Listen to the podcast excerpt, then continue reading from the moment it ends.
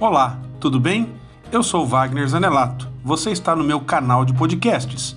Aqui nós teremos episódios sobre aconselhamento bíblico, vamos falar sobre hábitos escravizadores, teremos devocionais e falaremos também sobre prevenção às drogas e também como ajudar pessoas com dependência química.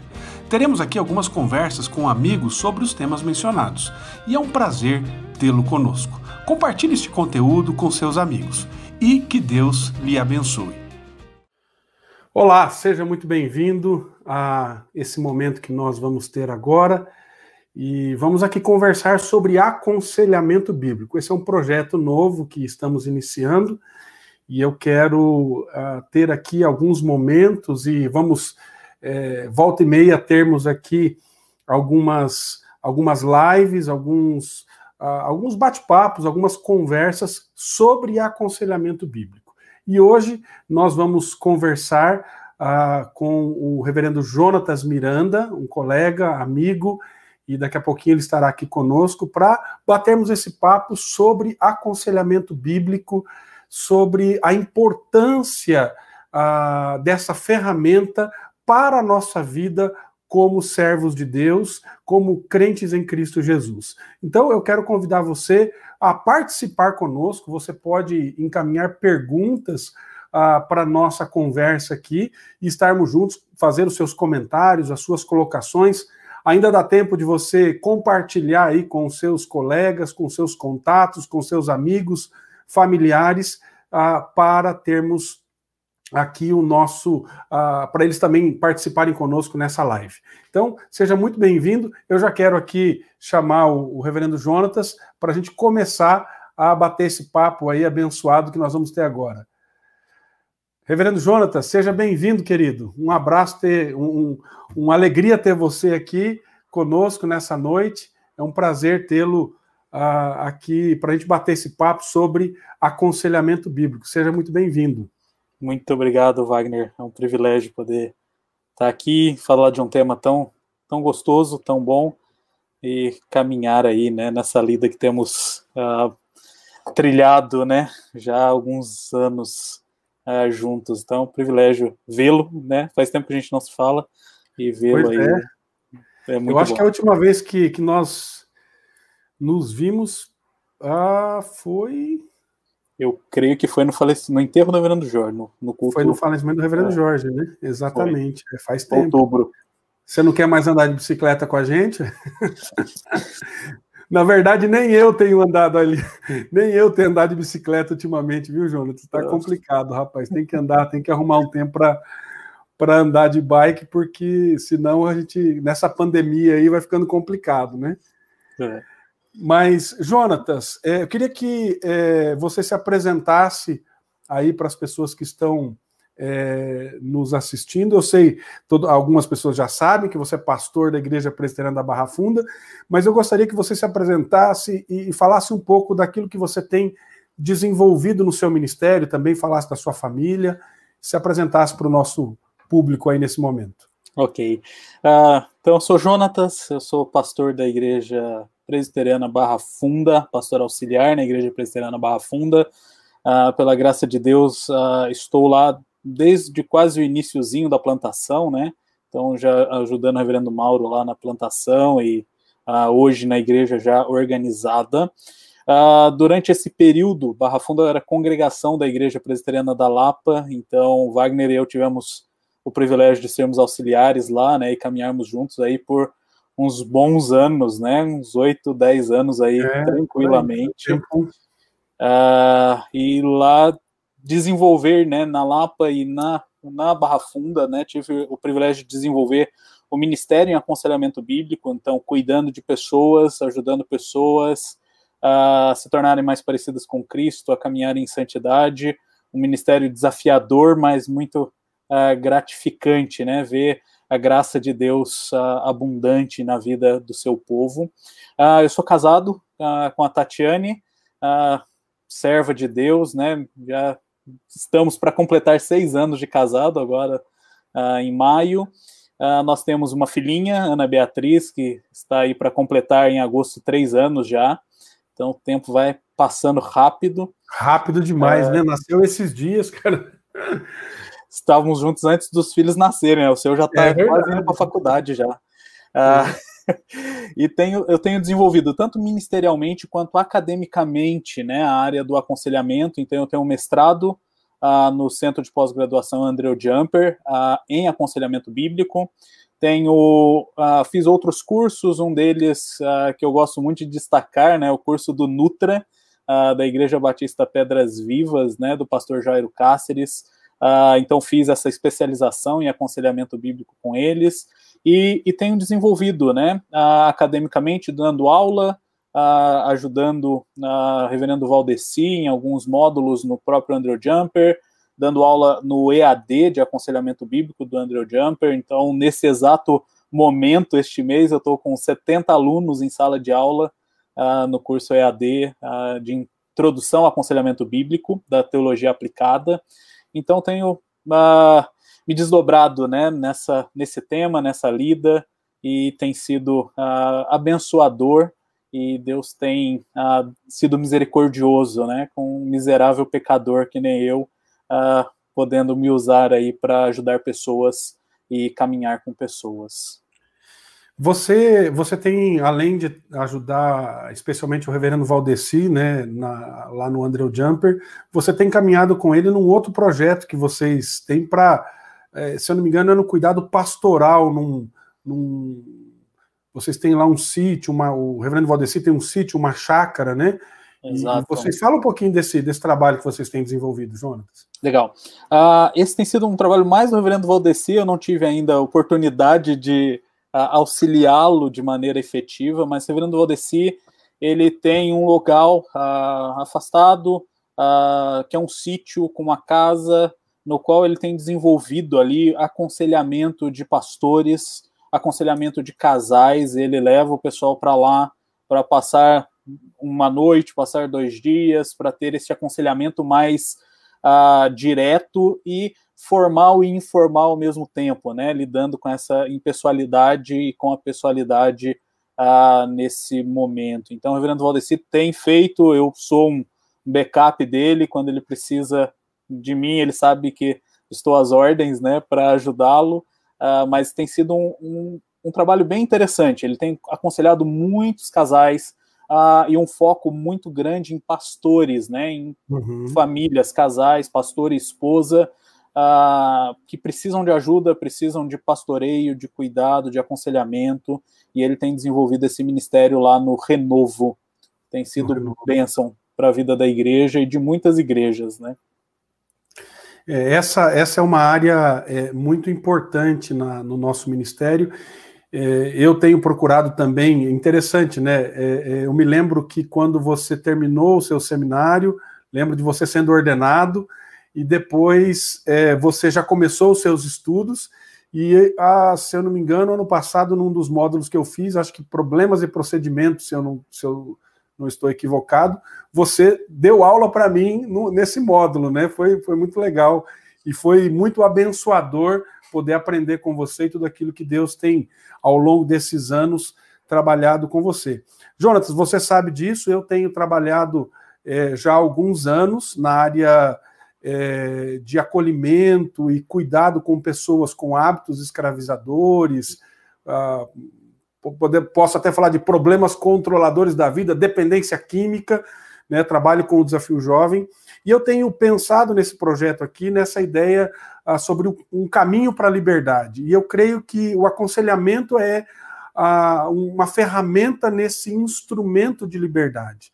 Então, é, diante disso, é, é, eu, eu, tenho pensado aqui numa série é, de, de, de lives assim para a gente falar sobre a importância realmente do aconselhamento bíblico. Então, eu queria começar com essa pergunta, né?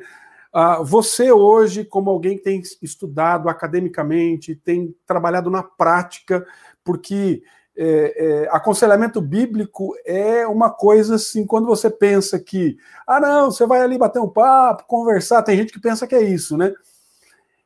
É teologia prática, né? É, é, é, é a teologia na prática, e, e vem todo aquele arcabouço de teologia bíblica, sistemática, a, a exegese, a interpretação das escrituras, e o teólogo que é, aplica de fato né, o aconselhamento bíblico, ele tem que ter todo esse arcabouço. Então, qual a importância que você vê hoje para a igreja, para a vida das pessoas, uh, do aconselhamento bíblico? Ok. Uh, eu, eu gosto muito dessa definição né, que o Fernando Valdeci ele traz, que uh, o ato de aconselhar é você uh, trazer né, é, é lições práticas de teologia aplicadas a indivíduos e a situações. Né? Quando a gente pensa em aconselhamento, ele é importante, primeiro, porque ele é uma ordem bíblica. Então, uhum. quando nós olhamos para a Escritura, a Escritura ela está recheada de ordens uh, referentes ao ato de aconselharmos mutuamente. Então, quando a gente olha, por exemplo, para Colossenses, lá no capítulo 13, lá no verso 16, uh, Paulo ele vai dizer para os Colossenses: habite ricamente em vós a palavra de Deus, instruí-vos e aconselhai-vos uns aos outros, né? Aconselhai-vos mutuamente. Quando a gente olha para Tessalonicenses, Paulo ele vai dizer lá no capítulo, primeira epístola, capítulo 5, verso 14, que nós precisamos estar pronto para consolar, pronto para corrigir, prontos para amparar, né? E prontos para aconselhar, né, um ao outro. Então, uh, o aconselhamento ele é parte vital da vida da igreja. Uh, por isso ele é importante. Uh, a igreja ela não vai conseguir escapar uh, do aconselhamento. E, e, aqui é uma uhum. coisa muito importante, né? Quando a gente pensa nesse sentido, todos nós somos conselheiros, queira formal ou informalmente, nós somos conselheiros. Nós damos é. conselhos. E, e essa é uma coisa até eu ia eu ia colocar isso porque não, não é uma atribuição embora a gente, a gente sabe da profundidade e quanto nós precisamos nos capacitar, mas não é uma atribuição só do pastor, não é? Não, ele é uma, atribuição do, do, cristão, né? Paulo, quando ele escreve aos Romanos, ele diz assim: Olha, eu estou plenamente certo que vocês estão plenamente habilitados e capacitados para repreenderem e cuidarem uns dos outros, né? Em Romanos 15, verso 14. Então, assim, como cristãos, nós temos essa responsabilidade. Eu entendo que há pessoas que são mais. Uh, que recebem um dom específico para isso, uh, que é como podemos fazer uma comparação e talvez assim guardar as devidas proporções, mas uma pessoa, todos nós somos uh, exortados na escritura a louvarmos ao Senhor. Uhum. Mas há uhum. pessoas que cantam bem melhor, né? Eu não sou a pessoa que vou pegar o microfone e conduzir a igreja para cantar. Uh, mas eu vou sentar. Eu vou, também não. E vou cantar. Exato, mas isso não esses vai dias eu, Esses dias eu tive que fazer isso, rapaz. Fui fazer um ofício fúnebre, ninguém cantava e eu tive que puxar lá. Falei, Jesus tem misericórdia. Então, é, a tristeza foi grande. é então, verdade. Assim, quando a gente pensa nesse sentido, uh, e pensamos como conselheiros que somos, uh, pessoas nos procuram para uh, qualquer conselho, seja do mais simples até o mais complexo, nós precisamos estar biblicamente prontos para isso. Nós uhum. precisamos, uhum. como cristãos, ter uma boa estrutura, uma boa fundamentação, para então podermos ajudar as pessoas a, a, caminharem. Né? Eu gosto muito de uma definição de uh, Douglas Bookman, que ele faz no livro. Uh, numa coletânea, num livro que é do John MacArthur, né, ele escreve um capítulo que é a Introdução ao Aconselhamento Bíblico, ele uhum. diz que a prática do aconselhamento são duas pessoas, na qual uma precisa de ajuda para desemaranhar as, os problemas, as dificuldades da vida, e outra que vai ajudá-la neste processo, né? Então, quando nós pensamos na importância do aconselhamento, primeiro ele é vital porque ele é uma ordem bíblica, segundo uhum. porque nós somos todos Uh, todos damos conselhos e nós precisamos tomar muito cuidado né, nesse processo ah, com dois tipos de conselho, né? Eu gosto muito dessa definição que um amigo nosso faz, ele fez, escreveu um artigo sobre isso, Milton Júnior, ah, uhum. lá do Espírito Santo, e ele diz assim: tem que tomar cuidado tanto com o conselho do ímpio quanto com o conselho ímpio. Uhum. Ah, o conselho ímpio ele é perigoso e muitas vezes nas nossas igrejas nós estamos permeados de conselhos ímpios, né? De senso comum, de tradição, de experiência, e falta fundamentação bíblica.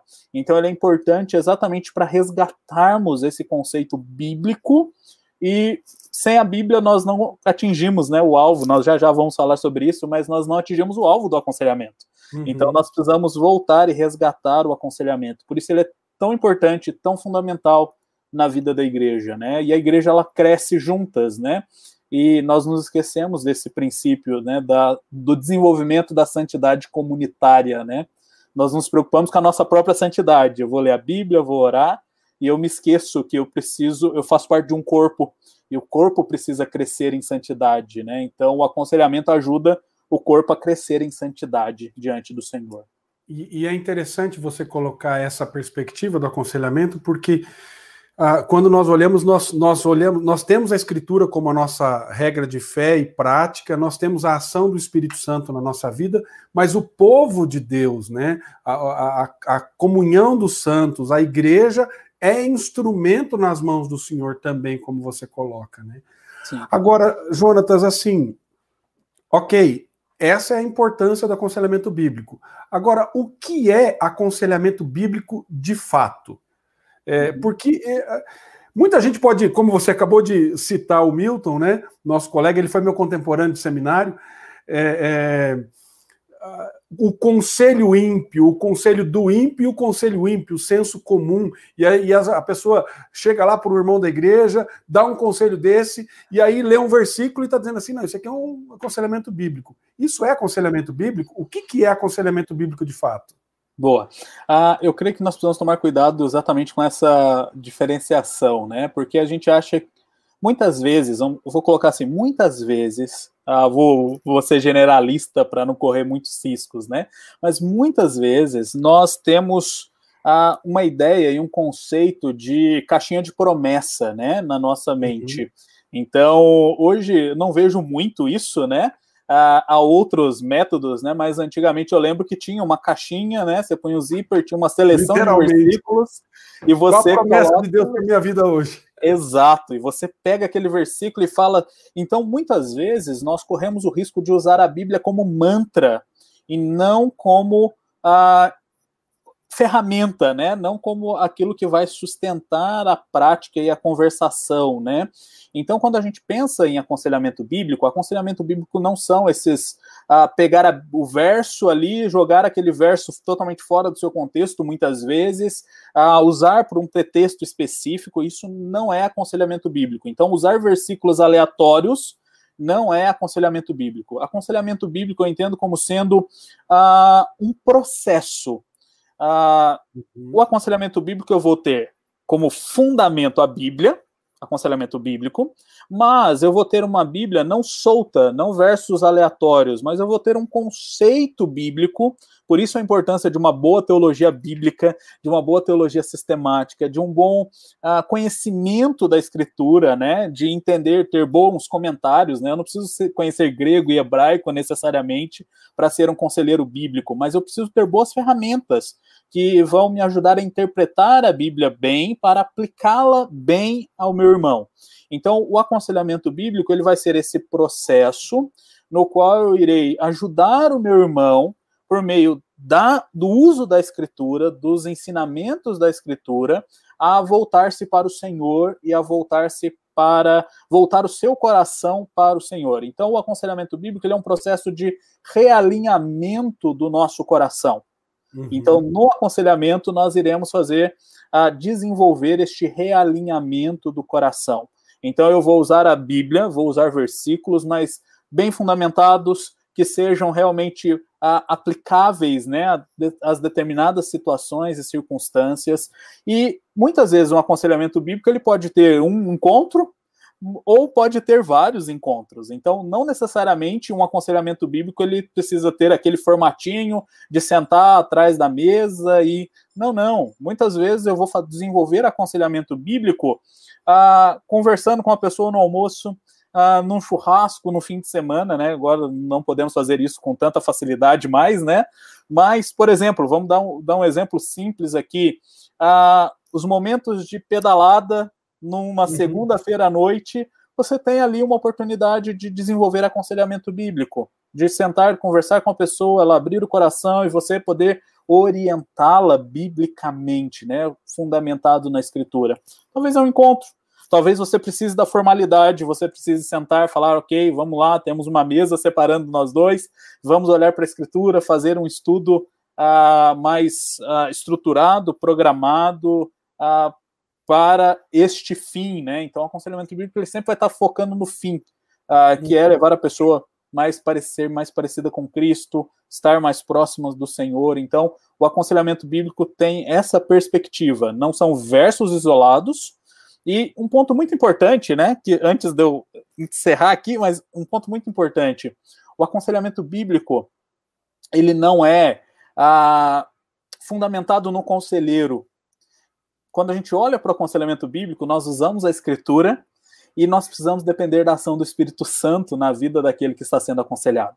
E esse é um ponto importante, porque quando nós assumimos essa postura de falar, eu sou conselheiro e agora eu vou aconselhar pessoas, eu vou tirar pessoas dos seus problemas, ajudar as pessoas a pararem de pecar, eu corro o risco de vestir uma capa de super-homem e concentrar em mim, né? Guru espiritual, né? Exato, que é o que nós temos aí, né? Nós temos muito aí, não entrando muito, não quero entrar na discussão, né, paralela, até porque não é o foco, mas nós temos muito o que acontece nesse mundo dos coachings, né? Do coaching, exatamente, exatamente. O cara solta lá aquela verdade, aquela frase bonita, aquele versículo bonito, motivacional, mas ele não prepara a pessoa para lidar com o sofrimento, ele não acompanha a pessoa durante o sofrimento, e no aconselhamento bíblico nós desenvolvemos exatamente esse uh, esse, esse vínculo, realinhar, né? esse vínculo. Boa, é. esse vínculo.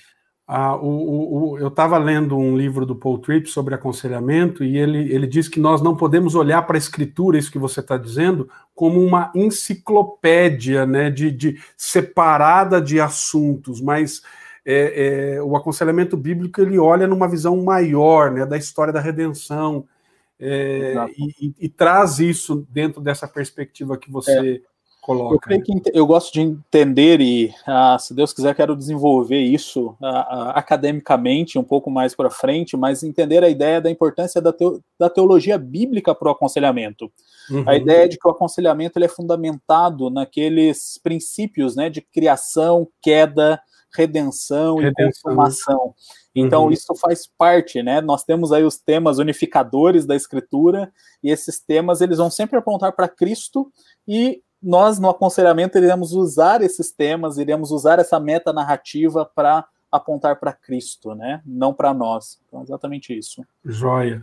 Gente, vocês que estão aí, nós estamos aqui transmitindo, eh, eu estou transmitindo no meu canal, no canal do Desafio Jovem do Brasil e no canal da Igreja Presbiteriana de Vila Pompeia. É, temos várias pessoas aqui assistindo, participando conosco. Se você tiver alguma colaboração, alguma a pergunta, você pode mandar aqui que nós vamos conversar sobre isso, tá ok? Ah, continuando, Jonatas, eu, eu queria. É, é, então, assim, nós definimos aqui alguma, alguns pontos né, sobre a importância do aconselhamento, o que é o aconselhamento bíblico, como ele, ele se processa. Agora, tem muita gente, e às vezes até pastores, e aí eu fico pensando aqui, por exemplo, na importância que você colocou de como nós, pastores, temos que dar ferramentas para a nossa congregação para que eles aprendam o aconselhamento bíblico. Né? Uhum. Então, o que nós estamos fazendo aqui faz parte desse processo. É, é, falar da importância disso, mas por quê? Porque todos somos conselheiros, né? não só o, o pastor de tempo integral, é, treinado, né? o presbítero docente, mas os presbíteros regentes, ah, os irmãos da congregação, ah, podem se dedicar a isso, e, e, nós temos inúmeros lugares aí, como a BCB e tantos outros. Ah, ah, agora nós temos aí o, o, o, reverendo João Paulo, né, e a Juliana Aquino estão promovendo um curso aí é, de aconselhamento bíblico. o reverendo Valdeci, vocês sempre têm é, proporcionado estas coisas. O, a, o Nutra, que você citou também, né? Então, temos lugares para treinamento. Agora sim, tem muita gente que é, é, é, a, pratica aconselhamento achando que é aconselhamento bíblico. Qual que é a diferença entre aconselhamento bíblico, aconselhamento pastoral, aconselhamento cristão? Tem diferença essas, uh, dessas linhas de aconselhamento? Ok. Uh, essa é uma boa pergunta e é uma linha bem tênue, né, de que separa essas, esses conceitos, né?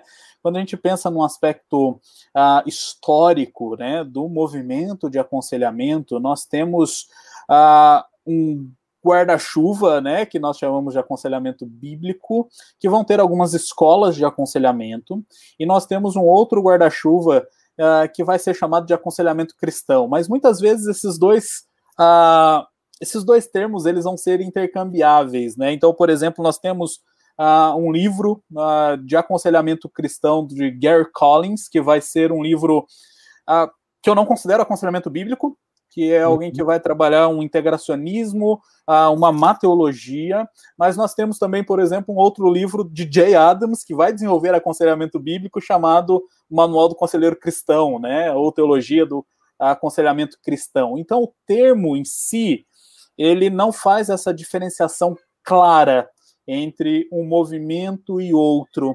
Uh, o que nós podemos pensar é uh, em aconselhamento bíblico, como tendo essa definição, que nós acabamos de falar sobre ela, e aconselhamento uh, que a gente pode usar tanto pastoral, tanto cristão, que vai trazer outras, outros fundamentos para a prática do aconselhamento. No aconselhamento bíblico, a escritura ela é suficiente. Então nós vamos usar a escritura como sendo uh, o pilar fundamental e para o desenvolvimento do aconselhamento. Os demais modelos de aconselhamento, eles vão somar outra, outros métodos, eles vão somar outras uh, uh, outras, outras, abordagens.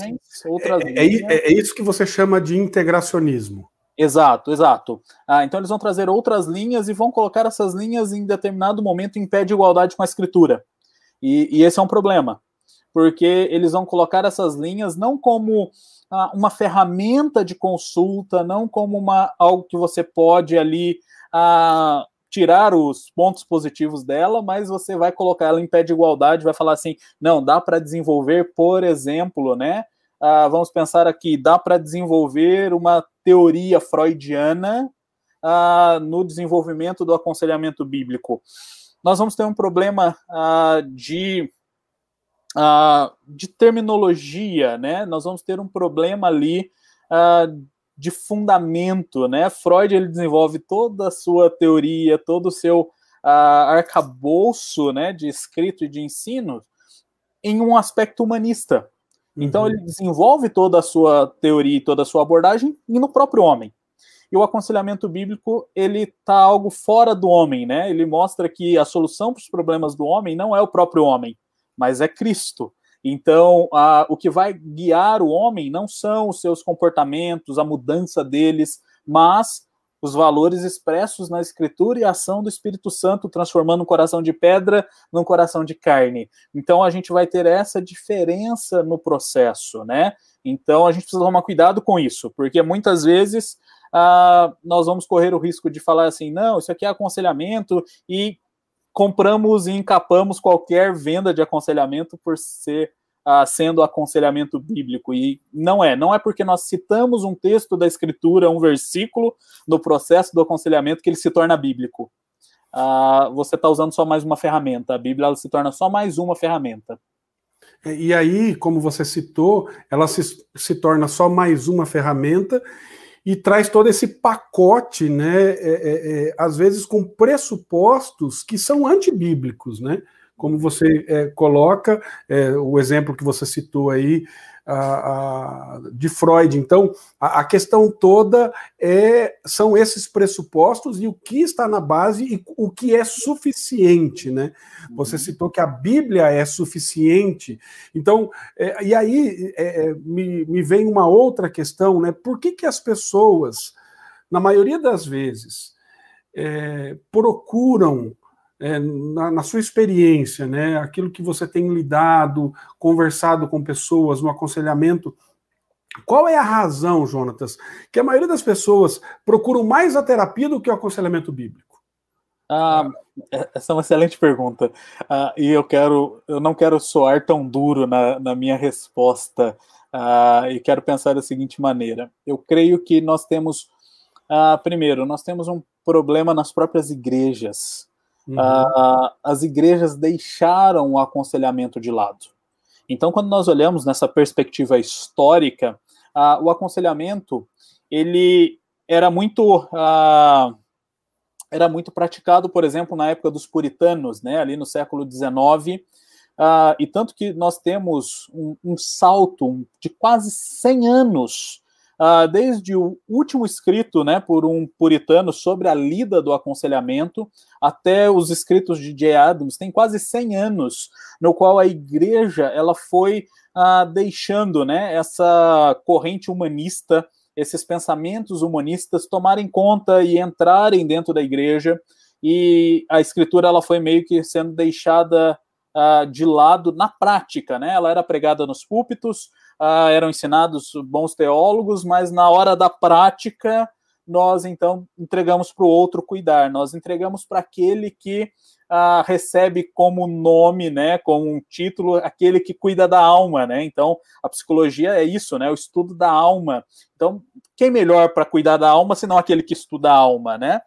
Então, e aí vem essa ideia de, de, de, sempre procurar, por exemplo, ah, e tentar amenizar essa questão. Não, eu vou procurar um psicólogo cristão. Uhum. Ah, então, assim, você acaba fazendo isso porque as igrejas deixam a sua responsabilidade uhum. e você, vou entrar nessa do psicólogo cristão já já. Ah, então você deixa essa, esse, essa porta aberta, escancarada. E você vai ter um outro problema que eu considero gravíssimo, né? Que é o despreparo. Ah, eu creio que os pastores ah, eles não têm uma boa formação ah, na sua base ah, do cuidado pastoral, de aconselhamento. Talvez tenham a teoria, mas a prática ela deixa a desejar. E com a lida, né, com o dia a dia né, da igreja, muitas outras coisas vão ganhando lugar. E isso vai deixando. Ah, não, tem lá um psicólogo cristão. Não, deixa, ele vai fazendo trabalho, ele vai cuidando e as igrejas param de se capacitar, né? Param de uh, ajudar ferramentas, né? Para que os seus membros desenvolvam isso. E, e é mais fácil, uh, é muito mais fácil eu terceirizar isso, né? Uhum. E como nós vimos na importância, é algo que não pode ser terceirizado, porque a Escritura clama isso como parte uh, do desenvolvimento do corpo de Cristo, né? Como mandamento nosso. Como né? mandamento. Então, assim, nós vamos ter essa dificuldade. Você vai falar assim, ah, talvez eu até adiante alguma tópico de resposta. Você pode até dizer, Jonatas, mas você está condenando e está falando assim que é, o, tudo que foi feito na psicologia não serve de nada, não serve para nada. Eu vou dizer, não, eu não estou dizendo isso. O que eu estou dizendo é que ah, cada um tem que ficar na sua, na sua área, né? Vamos pensar assim. Ah, e eu gosto muito de uma resposta que Jay Adams dá de Adams, né? Só para ele é o precursor, né, desse movimento moderno de aconselhamento uh, bíblico, né, voltando para escrituras, mostrando, defendendo a escritura como sendo suficiente. E, e, tem um livrinho que ele começa a responder, né, sobre a pergunta sobre o movimento de aconselhamento, né? E ele diz assim: você uh, desacredita toda a psicologia? O entrevistador faz. Ele fala: não, ela tem boas contribuições no campo laboratorial, por exemplo. Há boas conclusões sendo feitas. O grande problema se torna quando isso vem para a clínica, porque você vai ter um problema de cosmovisão e de pressuposto. Uhum. Então, por exemplo, um psicólogo cristão ele vai ter muito mais formação entenda usar o termo aqui secular, vai, vai ter muito mais formação só na área da psicologia do que na área bíblica. E quando ele chegar no consultório, o que, que ele vai fazer? Ele vai fazer um aconselhamento fundamentado naquilo que ele ouviu durante 4, 5 anos de faculdade. Então, a tendência, a tendência é que uh, os fundamentos, os pressupostos, eles não sejam uh, enraizados na suficiência da escritura, mas uhum. sejam misturados. Aí nós temos o integracionismo acontecendo, né? Uhum. E, na, e esse prática, aqui, né? na prática, né? No dia a dia. Então eu creio que as pessoas procuram porque não há esse oferecimento da parte da igreja. Ah, então elas vão procurar onde elas vão encontrar, né? Fazendo terapia, indo a um psicólogo, indo a terapeutas, né? Específico que talvez não sejam psicólogos formados. Nós temos muito isso, né? Ah, também hoje em dia. E isso começa a ganhar. Então, se eu tenho um problema uh, que é relativo ao meu coração, às minhas emoções, eu vou para fora. E eu tenho aqui um problema de a segmentação que a escritura não faz, né? Ela não diz assim, olha, a parte espiritual, a sua vida com Deus, você cuida lá com o seu pastor e com a sua igreja. Os demais problemas da sua vida, de ordem emocional, sentimental, ah, de desejos, de comportamentos, você lida fora. Não, a escritura ela é bem clara em mostrar que a, ela é a única que pode lidar com o homem na sua integralidade, né? Com uhum. isso que nós chamamos de coração, com a essência do homem, com as suas emoções. E a escritura não faz nenhuma divisão, né? Nesse processo de a, a alma não faz parte, né? Ela não cuida da alma. Pelo contrário, né? Ela chama para si esse cuidado da alma, né?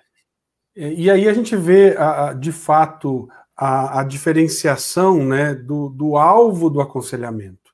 Então, eu queria que você falasse um pouquinho para nós desse alvo do aconselhamento bíblico que diferencia uh, o que muitas vezes nós vemos numa terapia, é, é, ele, ele ele chega em algumas áreas, mas ele não atinge a essência, né?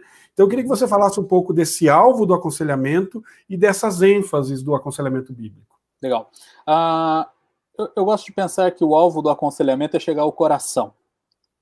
Uh, a escritura ela vai definir e vai apresentar este conceito né, de coração ah, como sendo ali ah, aquilo que representa o ser do homem, né? Aquela, o, o âmago, aquilo que o homem é, aquilo que o homem ah, busca, né? Os seus desejos, seus pensamentos, as suas ações, elas estão ligadas ao coração.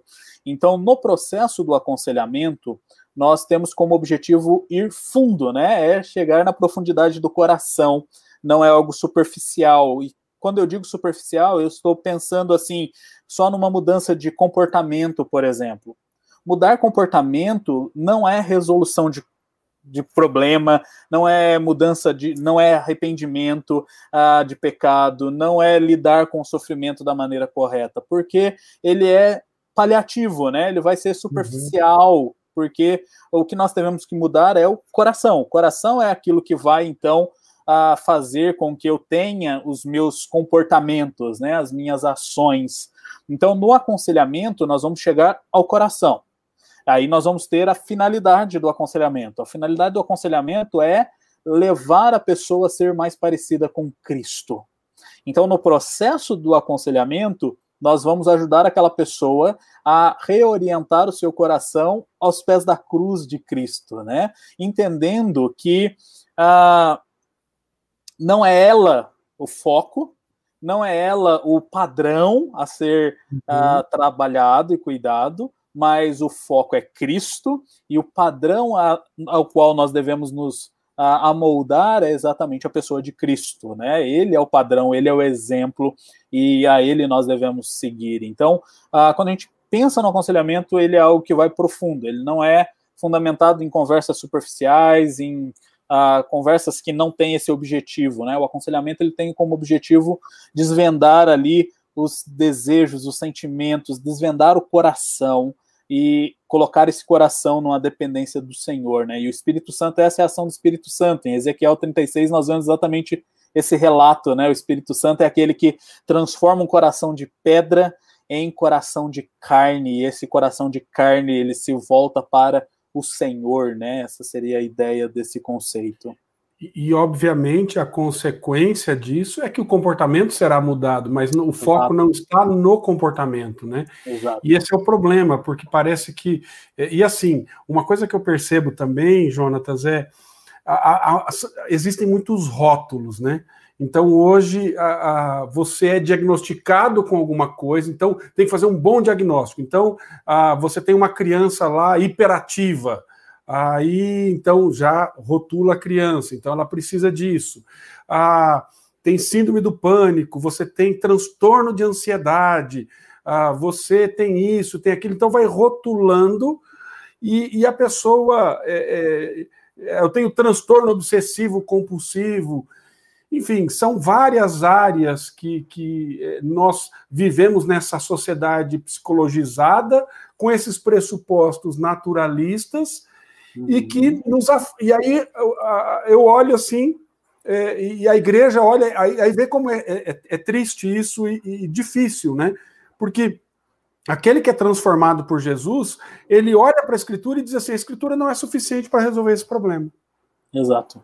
De maneira prática, né? De maneira, de maneira prática, prática, né? Então, assim, meu pastor pregou no domingo, a palavra foi abençoada, Deus falou comigo, mas na semana tem um, um distanciamento dessa teoria para a vida prática no dia a dia, uhum. né?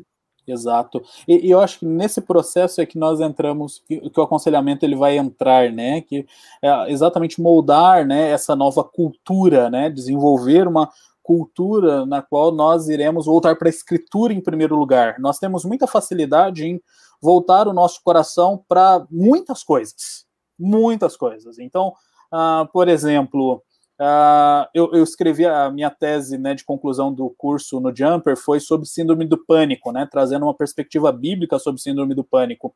Uh, e quando a gente olha né, toda a literatura que tem, olha uh, os relatos, as experiências, uma pessoa com que está ali num distúrbio de pânico, né, enfrentando aquele medo exacerbado, aquela precipitação do amanhã, né, você está adiantando aquela preocupação excessiva, ah, o que, que ele faz? Ele vai chegar então nesse processo e ele vai olhar para as circunstâncias, ele vai olhar para as pessoas, ele vai olhar ah, para aquilo que está ao seu redor e ele se esquece de olhar para Deus. E ele se esquece de olhar para a Escritura, e a Escritura vai falar assim: uh, eu creio que seja uma das ordens mais repetidas na Escritura, né? Não temas, não tenha medo, não temas, não tenha medo, ah, não andeis ansiosos, não andeis preocupados, basta seu dia seu próprio mal, ah, descanse no Senhor. Ah, então a gente tem essa ordem né, constante na Escritura sobre não temer, mas nós nos esquecemos de confiar em Deus, né? E nós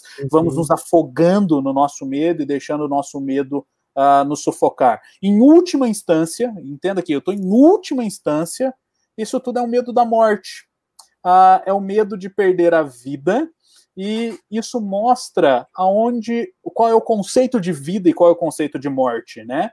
Então você vai, ah, você está dizendo que cristão não pode ter síndrome do pânico? Não, eu não estou dizendo isso. Eu só estou dizendo que diante de um medo por alguma situação, que seu corpo está ali em plena atividade, em plena adrenalina na, diante do medo, ah, você não deve olhar para a circunstância, não deve olhar para a pessoa, mas você deve olhar para Deus. Ah, você deve olhar para o Senhor, saber que Ele é o, a sua fortaleza, Ele é a sua rocha. Então, quando a gente olha esse processo, qual é a nossa tendência? Eu vou me esconder atrás do rótulo, então eu não saio mais uhum. de casa porque eu tenho síndrome do pânico. Ah, ah, eu vou esconder atrás de uma medicação, então eu vou tomar esse remédio que vai resolver a minha síndrome do pânico. Ah, ou eu vou entrar nos distúrbios obsessivos, né? E vou comprar, vou comer muito, vou fazer ah, milhares de coisas e me escondo atrás disso.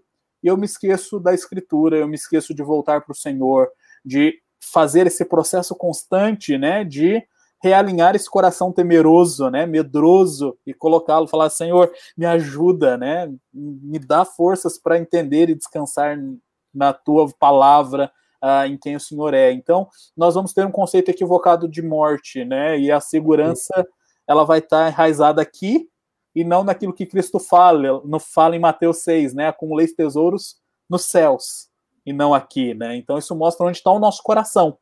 E nós precisamos atentar a esses sinais para ver onde está o coração, porque ele vai precisar de reorientação, né? Então... E, e, a maneira de a gente enxergar o mundo, né? A, a Romilda, ela coloca aqui uma pergunta para nós, né? Vocês acham que no discipulado a, acontece o aconselhamento e vice-versa, ou são ministérios diferentes? Ah, eu acho que acontece ah, um no outro, e eu creio que deva acontecer um no outro, mas eu também entendo que eles vão ter características diferentes. Uh, necessariamente não creio que sejam tão excludentes, porque no processo de discipulado ele vai ser um processo de ensinar escritura, de uhum. ensinar uh, as doutrinas básicas, que a gente pode pensar nisso, né, como dois ministérios caminhando juntos e eles vão se intercalando, né, no momento da da caminhada. Mas quando a gente pensa, por exemplo, em aconselhamento, há situações em que eu aconselho pessoas por, em situações específicas por momento específico e eu não vou desenvolver um discipulado completo, né, do início ao fim com aquela pessoa, mas eu vou abordar aquele tema com ela e cuidar naquele tema. Ah, então, quando eu penso, eu vejo essas diferenças, mas penso num ministério que vai ah, se entrelaçando e vai ah, cruzando, né, um com o outro no meio do caminho, né? É difícil você desenvolver discipulado sem aconselhar o outro e eu creio que seja difícil também desenvolver aconselhamento, muitas vezes sem estar disposto a caminhar com o outro, né? Isso é prerrogativa ah, importante, básica nesse processo. Colossenses 3, ah, 16 vai mostrar isso, né? Eu preciso instruir, e eu posso dizer eu preciso discipular, e eu preciso aconselhar, né, mutuamente, eu preciso ter esse desenvolvimento, e os dois vão estar fundamentados na escritura. Uhum. Então, o Reverendo Agora, Wagner tem desenvolvido isso, né? No Living Free, né? No, no desafio jovem, né? Nesse processo. É. Agora tem uma pergunta do mestre aqui, rapaz. Ele está Chefe tá na área. perguntando aqui, ó, como crescer na qualidade de comunidade de aconselhamento, aconselhai-vos mutuamente. Como a gente desenvolve isso, Jonatas? Como que nós podemos, como comunidade, é, é, crescer nesse sentido? Pergunta o Reverendo Mauro. Boa. Uh, eu creio que começa no púlpito uh, o aconselhamento ele começa com uma boa exposição da escritura. Então nós precisamos ensinar e pregar a escritura com fidelidade, uh, desenvolvendo uh, boa exegese, provendo para a igreja uh, boas interpretações da palavra de Deus e uma das premissas né, da, da pregação expositiva é exatamente uma boa aplicação, né? Então uhum. não há uma boa pregação expositiva sem uma boa aplicação. E a aplicação ela precisa ser prática. Então eu creio que começa uh, esse processo no púlpito, e do púlpito ele se estende para o dia a dia da comunidade. Como que isso acontece? Ah, com boa literatura, então a comunidade tendo bons livros à sua disposição, ah, fazendo bons cursos. Ah, do, tem dois anos ah, eu dei um curso para a igreja, né? E já já está na hora de repetir esse curso. Então é uma cultura que ela vai talvez não comece tão naquele momento, né, tão prontamente, mas é uma caminhada. Você precisa ensinar e educar a igreja, desenvolver uma boa teologia bíblica e sistemática na igreja, para que a igreja compreenda ah, o que é a escritura, para que a igreja compreenda o que é o homem, para que a igreja compreenda qual é a obra de Cristo. Uhum. E ah, um aspecto importante para esse crescimento é desenvolvimento de comunhão. Uh, não há como a igreja desenvolver aconselhamento se não houver comunhão, uh, se não existir essa disposição intencional, né, de nutrir relacionamento, né?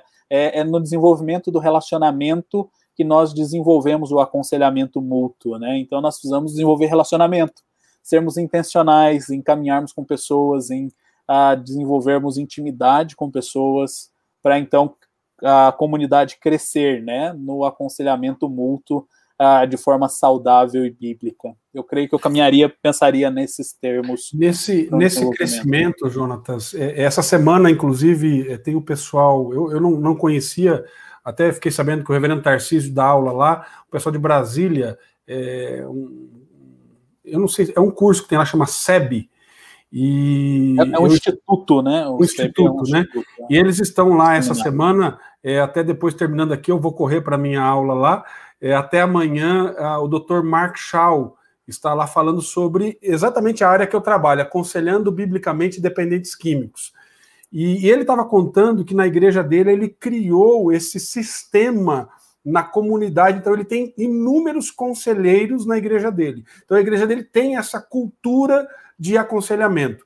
E aí, criando essa cultura, né, como o reverendo Mauro colocou, a Romilda ela pergunta assim: vamos imaginar aqui a, a, a igreja caminhando nisso e nós temos pessoas aconselhando-se mutuamente, mas a Romilda diz assim: olha, chego no meu limite como conselheiro, o que, que eu devo fazer? Eu devo chamar outro conselheiro? Qual é a orientação nesse sentido? É, uh, excelente pergunta. Uh, eu creio que nós precisamos avaliar duas coisas importantes nesse uh, nesse processo, né? Na, entendendo essa ideia de chegar ao meu limite. Uh, eu preciso entender primeiro uh, qual é esse limite. se eu estou chegando ao meu limite de conhecimento, se eu estou chegando ao meu limite de disposição para caminhar com aquela pessoa, nesse sentido, olhando para o conselheiro, né? Ou eu preciso entender esse limite pelo lado do aconselhado também. Se não está tendo mudança, se não está demonstrando né, sinais de arrependimento, se ele não tem, ah, vou dizer, talvez não seja o melhor termo, mas pensando no aspecto evoluindo, né, no, no desenvolvimento, né, do aconselhamento, se isso, se você como conselheiro não tem tido esses feedbacks, ah, eu creio que são situações diferentes, mas que enquadram esse mesmo processo do limite.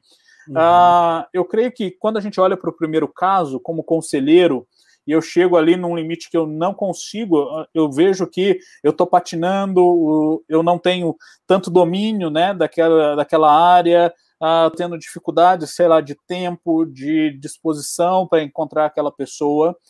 Eu tendo uma comunidade de conselheiros, eu posso olhar para um outro irmão e falar assim: olha, está acontecendo isso aqui, você pode caminhar com essa pessoa mais um pouco, uh, ou desenvolver até mesmo dentro da igreja uh, algo que eu posso chamar de especialidades, né? Então, pessoas que têm mais facilidade para lidar com casais, pessoas que têm mais facilidade para lidar com adolescentes, jovens, uh, mais velhos. Então, talvez eu olhe para uma pessoa e fale assim: olha, eu não estou conseguindo, não está rendendo, eu não estou conseguindo mais. Chama alguém e passe para outro conselheiro que vai caminhar na mesma perspectiva bíblica, com o mesmo fundamento e desenvolvendo esse processo.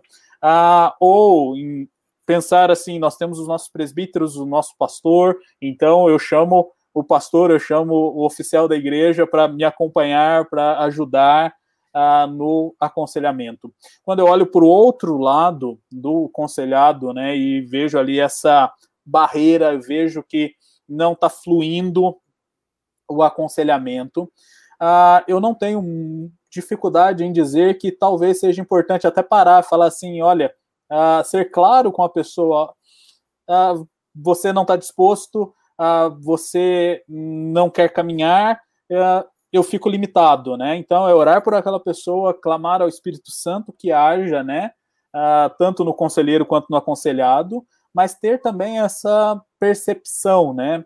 Normalmente no aconselhamento uh, eu tenho as minhas tarefas, né? Então toda vez uhum. que eu uhum. faço um aconselhamento, a, a pessoa ela sai ali com uma tarefa para fazer. Então, vai ser ler um capítulo de algum livro, ler um artigo, a responder algumas perguntas. Então, ela sempre vai ter algo para refletir aquilo que nós falamos ou para prepará-la para o nosso próximo encontro. Ah, se a pessoa ela recorrentemente e intencionalmente não faz as suas tarefas, ah, eu fico bem tranquilo em dizer assim: qual é o seu comprometimento com esse uh, com isso que nós estamos fazendo. Porque eu, a tarefa é como eu vou ver a resposta dela ao aconselhamento. Então, se ela não faz a tarefa, se ela não caminha, então uh, eu vou ter essa, esse ponto, né, de falar assim, peraí, tem que ver se não é o conselheiro, mas se o aconselhado não quer caminhar, eu oriento, falo, olha, caminhe com outra pessoa, veja se vai dar certo, uh, trago outro conselheiro para a conversa também, né? Então, eu creio que nós precisamos entender né, as nossas limitações, uh, mas também depender do Espírito Santo e confiar na ação do Espírito Santo nesse, uh, no aconselhamento. Aí, uma coisa importante que eu queria trazer eh, de volta aqui também, você disse lá atrás, né, que algumas abordagens, elas têm o foco no homem como que o aconselhamento bíblico enxerga o homem? Ele, é, é, você já lá atrás já disse que o homem não é o centro, né? Uhum. Mas qual é a, a, a maneira como uh, o aconselhamento, uh, na, na, abordagem do aconselhamento bíblico a gente enxerga o homem? Qual é a antropologia que nós colocamos aí? Uhum. A antropologia é a antropologia bíblica, né? É o que nós olhamos para o homem Uh, primeiro, como sendo criado em imagem e semelhança de Deus, então esse é um ponto importante. Uh, então, nós vamos ver esse.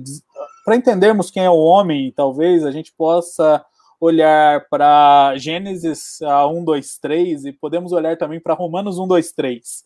Uh, olhar para esses dois uh, textos né, da Escritura e pensarmos ah, na seguinte perspectiva: primeiro, o homem ele foi criado à imagem e semelhança do Senhor. Então ele recebe ali os atributos comunicáveis de Deus e ele recebe a capacidade de se relacionar com Deus. Ah, mas nós vemos que o homem então ele vai sofrer as consequências da queda, né? Então Gênesis 3 vai mostrar isso. Romanos 1, a partir do verso 18, mostra né, os estragos da queda uh, na vida do homem. Então, nós olhamos para o homem como sendo criado à imagem e semelhança de Deus, mas não sendo mais o, o, portador dessa imagem intacta. Ele é portador da imagem de Deus, mas de uma imagem agora quebrada e contaminada pelo pecado. Então ele vive sob os efeitos do pecado. E sob os efeitos do pecado ele vive uh, o seu coração, que tem a tendência de voltar-se para si mesmo. Uh, ele vai ter aí uh, um coração que vai ter a tendência de fugir de Deus. E, e talvez, aqui fazendo um merchanzinho, né? talvez um livro que ajude a entender né, esse processo do homem, né, e essa relação, seja o livro do Dr. Mauro, A Origem da Idolatria, né? Uhum. Ele vai trabalhar esse exatamente esse conceito, né, do homem ah, como sendo perdendo, né, várias coisas como consequências da queda, como autoridade, liberdade, intimidade, a relacionamento com Deus, e, e, nós vamos ver ali exatamente o homem hoje, né, sofrendo essas mesmas consequências, né? O homem ele vive para o self, né? Ele vive para si mesmo. Para ele. Ah, ele vive tentando se proteger, se resguardar, ah, buscando seus interesses, buscando esse desenvolvimento, né? Ah, então, quando a gente olha nessa perspectiva. O reverendo Mauro diz que o livro é bom, viu? O livro é bom, vale a pena. Ah, então é um livro da editora Vida Nova, e está em formato digital, então você vai achar ele fácil aí, Origem da Idolatria. Ah, quando você olha, então, para o homem, ele foi criado em imagem e semelhança de Deus, é afetado pela queda, e na Escritura nós vemos que a Escritura aponta para aquele que pode resolver o problema do homem. E o único que pode resolver o problema do homem ah, é Cristo. Então, quando nós olhamos para uma antropologia bíblica, nós vamos olhar para o homem agora tendo uma nova identidade em Cristo. Ah, então, a, aqueles que foram eleitos por Deus, predestinados, como Paulo vai escrever aos Efésios, estão unidos com Cristo, né? Eles recebem essa nova identidade, eles passam agora não mais a serem a, a se voltarem para si, mas agora eles precisam se voltar para Cristo, né? Porque a identidade dele agora está em Cristo. Então, é dessa, nessa perspectiva que nós entendemos o homem. Ah, ele foi criado, efeitos da queda, e a solução para o problema do homem está fora do homem. Uhum. Está em Cristo. Ah, é as demais. Ah, sim, sim, concluo. Isso. Concluir, por favor. É, isso. As demais metodologias, vamos pensar nas metodologias seculares, uhum. elas vão olhar para o homem e desenvolver uma antropologia uh, que vai ter o homem como sendo o centro e o homem como tendo as respostas para os seus próprios problemas. Por isso que nós vemos, então, uh, várias metodologias sendo aplicadas no aspecto cognitivo, que o homem precisa ali uh, trabalhar o cognitivo né, para descobrir resolver o seu problema, a mudança de comportamento para resolver o seu problema, a mudança de uh, voltar lá no passado, né, voltar até em vidas passadas, para achar a questão, para resolver o problema. Então ela coloca o homem como sendo uh, esse agente, né, uh, de suma importância. E no aconselhamento nós entendemos a antropologia bíblica de que o homem foi criado por Deus, uh, um ser que tem a sua parte imaterial e a sua parte material, né? Então corpo e coração, né? Não não a ideia tricotomista de corpo, alma e espírito, né? Para uhum. segmentar, né? Você cuida da alma, eu cuido do espírito, não, e o outro cuida do corpo. Nós entendemos que o homem tem essa uh, esse aspecto integral, né? De uhum. corpo e de uh, coração, né? Podemos assim chamar. É, e isso já responde a, a pergunta que fizeram aqui. É, é, a ideia é que quando você está com ansiedade, né?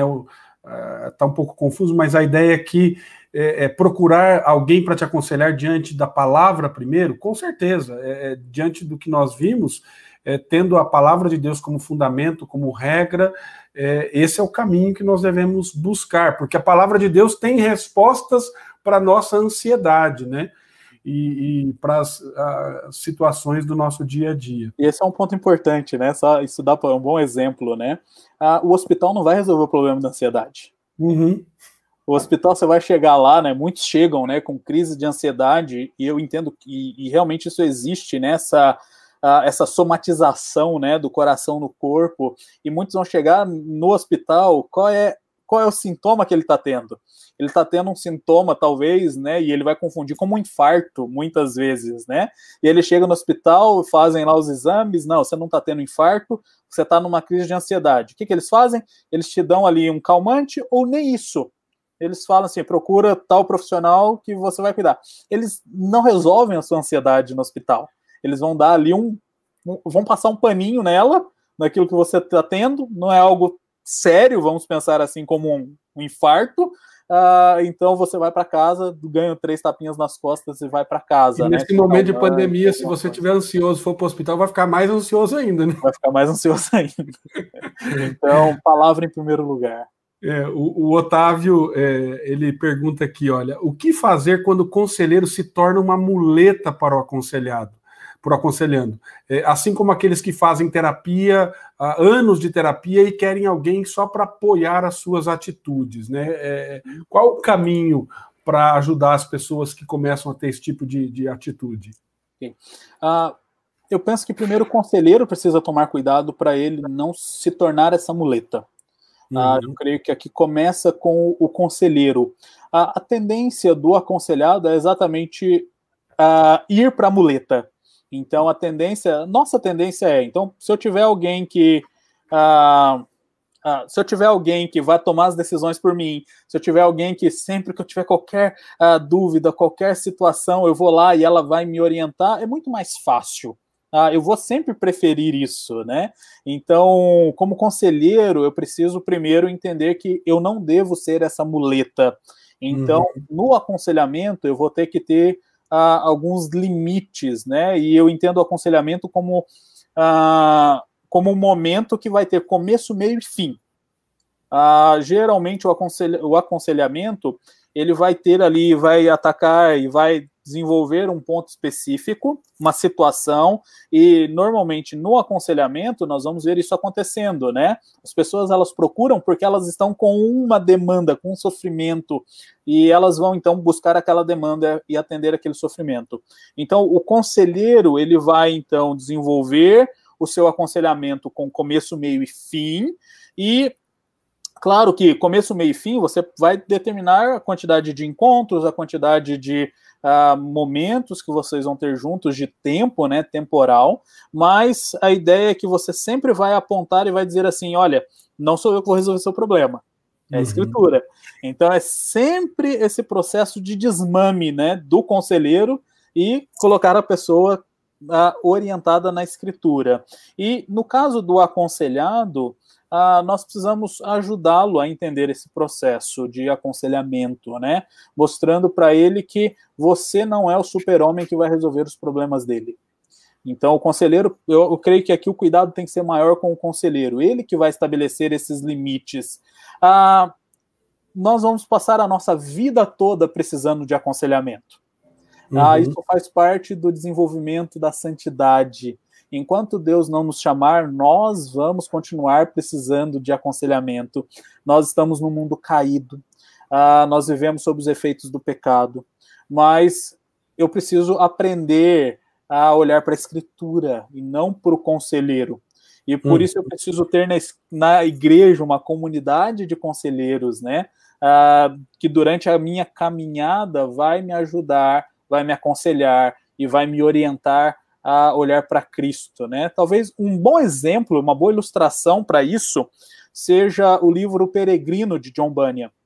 Ali uhum. nós temos cristãos saindo da sua cidade e caminhando rumo à cidade de Sião, né? E nós vemos que ali ele vai ter uh, vários, vai ter muitos conselhos ímpios, né? Muitos conselhos ali de desestimulando, mas nós vamos ter conselhos e vários conselheiros, né? Pontuais ajudando ele na sua caminhada, ajudando ele a lidar com o fardo que ele carregava.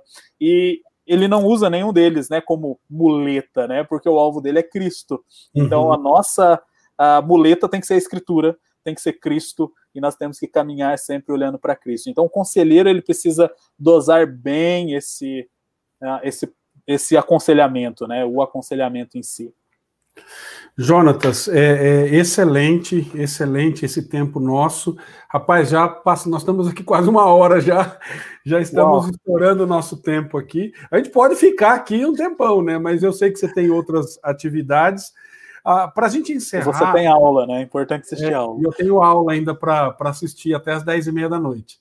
É, depois eu vou pegar eles. Ainda bem que eles mandam o link lá depois, né? Da, da da aula gravada e dá para eu rever o que eu perdi.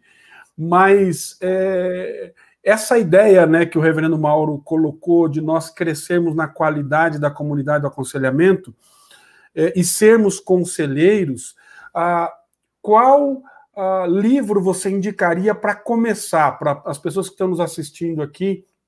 Qual livro você acha que é um livro que vai ajudar, que vai nos ajudar e vai ajudar as pessoas a entender o aconselhamento bíblico e ajudá-las nesse processo. Que livro você indicaria? Ah, Instrumentos nas Mãos do Redentor, Paul Tripp. Rapaz, acertei então. Eu tô com ele na mão aqui.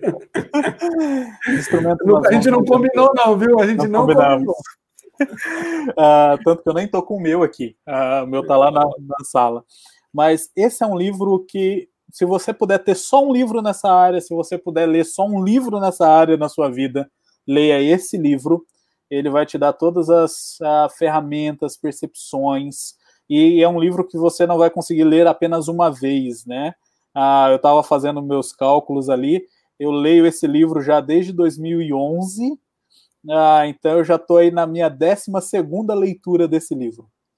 Uh, então é um livro muito bom, muito gostoso de ler mas é um livro que você precisa uh, ter tempo, uh, vai te dar ferramentas. Não se assuste, viu, gente? Não se assuste. Ele é, é grosso, mas é uma leitura muito gostosa. Muito né? boa. E ele vai dar todas as ferramentas que você precisa, assim, uh, básicas, né? E, claro, há muitos outros livros, né? Para você aprender, livros específicos, né? Verendo Wagner tem feito uma série de devocionais aí no livro Hábitos Escravizadores, né? Então há muitos livros específicos para determinados problemas, determinadas situações, mas esse Instrumentos nas Mãos do Redentor é um livro que vai te dar uma perspectiva geral e uma perspectiva ampla do aconselhamento bíblico e da prática do aconselhamento bíblico. Eu creio que isso seja o mais importante também, né? Ele não só fundamenta teoricamente, mas ele dá a prática, né? Ele fala como você deve fazer. Legal. Gente, muito obrigado a vocês todos. E, e que... lê a escritura, né? Lê a escritura. E lê a Bíblia também, né? A Bíblia. Vai fazer aconselhamento bíblico, não lê a é. Bíblia, é, complicado, né? É, e, e, é interessante, eu, agora no último módulo que eu fiz com o reverendo Valdeci, com o reverendo Dario, foi meu último módulo e agora eu começo a fazer meu projeto de pesquisa, né? Graças a Deus. É, eles ah, indicaram um livro que, rapaz, olha, sensacional. Eu gostei demais. Conversa Cruzada, do Michael Emery. Extraordinário aquele livro. Achei, assim, falou muito comigo, mudou muita coisa na, na minha visão do aconselhamento e ele trabalha muito a questão da aplicação, né? Exato. Então, é, conforme você é, é, for trabalhando, primeiro leia instrumentos, na, na, na, leia a Bíblia, leia os instrumentos na, nas mãos do Redentor e com certeza você vai se despertar para essa área do aconselhamento e vai. Deixa eu dar só mais, mais um. Só, só mais um. Né? Se você lê inglês, né, e consegue ter acesso a ele, há, há um livro que eu li no ano passado e estou agora relendo com mais calma, do Jay Adams, que é o livro se chama What to Do on Thursday. Uh, é um livro que é um livro que vai trabalhar a ideia hermenêutica de interpretação da Bíblia, mas ele é extremamente prático no, no aplicar a escritura. Então é um livro que não foi traduzido, não vi ninguém aí sinalizando a tradução dele, uh, mas é um livro que se você lê em inglês, do Jay Adams, que vale a pena também, uh, What to Do on Thursday, é uh, um excelente livro também, nessa mesma perspectiva do, do Conversas Cruzadas. Legal. Gente, muito obrigado. Esse é, o, esse é um, um, projeto que eu tenho iniciado. Quero convidar aqui alguns amigos, já tenho conversado com, com alguns. É, normalmente, às sextas-feiras, nós estaremos aqui, não toda sexta-feira, mas pode ficar tranquilo que você vai ficar sabendo, porque eu vou mandar mensagem para você, vou publicar aí a, o nosso próximo encontro aqui, é, nesse, nessa ideia do aconselhamento bíblico, nesse caminho para a liberdade. É, Jonatas, muito obrigado por esse tempo conosco. Um abraço a todos aqueles que estiveram conosco aqui, em especial ao nosso querido Reverendo Mauro. Reverendo Mauro, ele, é, ele tem sido bênção na nossa vida. Reverendo Jorge, Deus levou ele, deixou o Reverendo Mauro agora para cuidar da gente, né, Jonas? É isso aí. Ele está aí. Está aqui supervisionando. É, é, ó, o pessoal aí mandando a, a, tempo maravilhoso, de muito aprendizado, o Silvano, o Paulo Henrique, a Romilda. Queridos, todos vocês que estiveram conosco, Deus abençoe e até o nosso próximo encontro. Um grande abraço a todos. Muito bom, Deus abençoe. Valeu, Wagner. Amém. Valeu, Jonatas. Obrigado.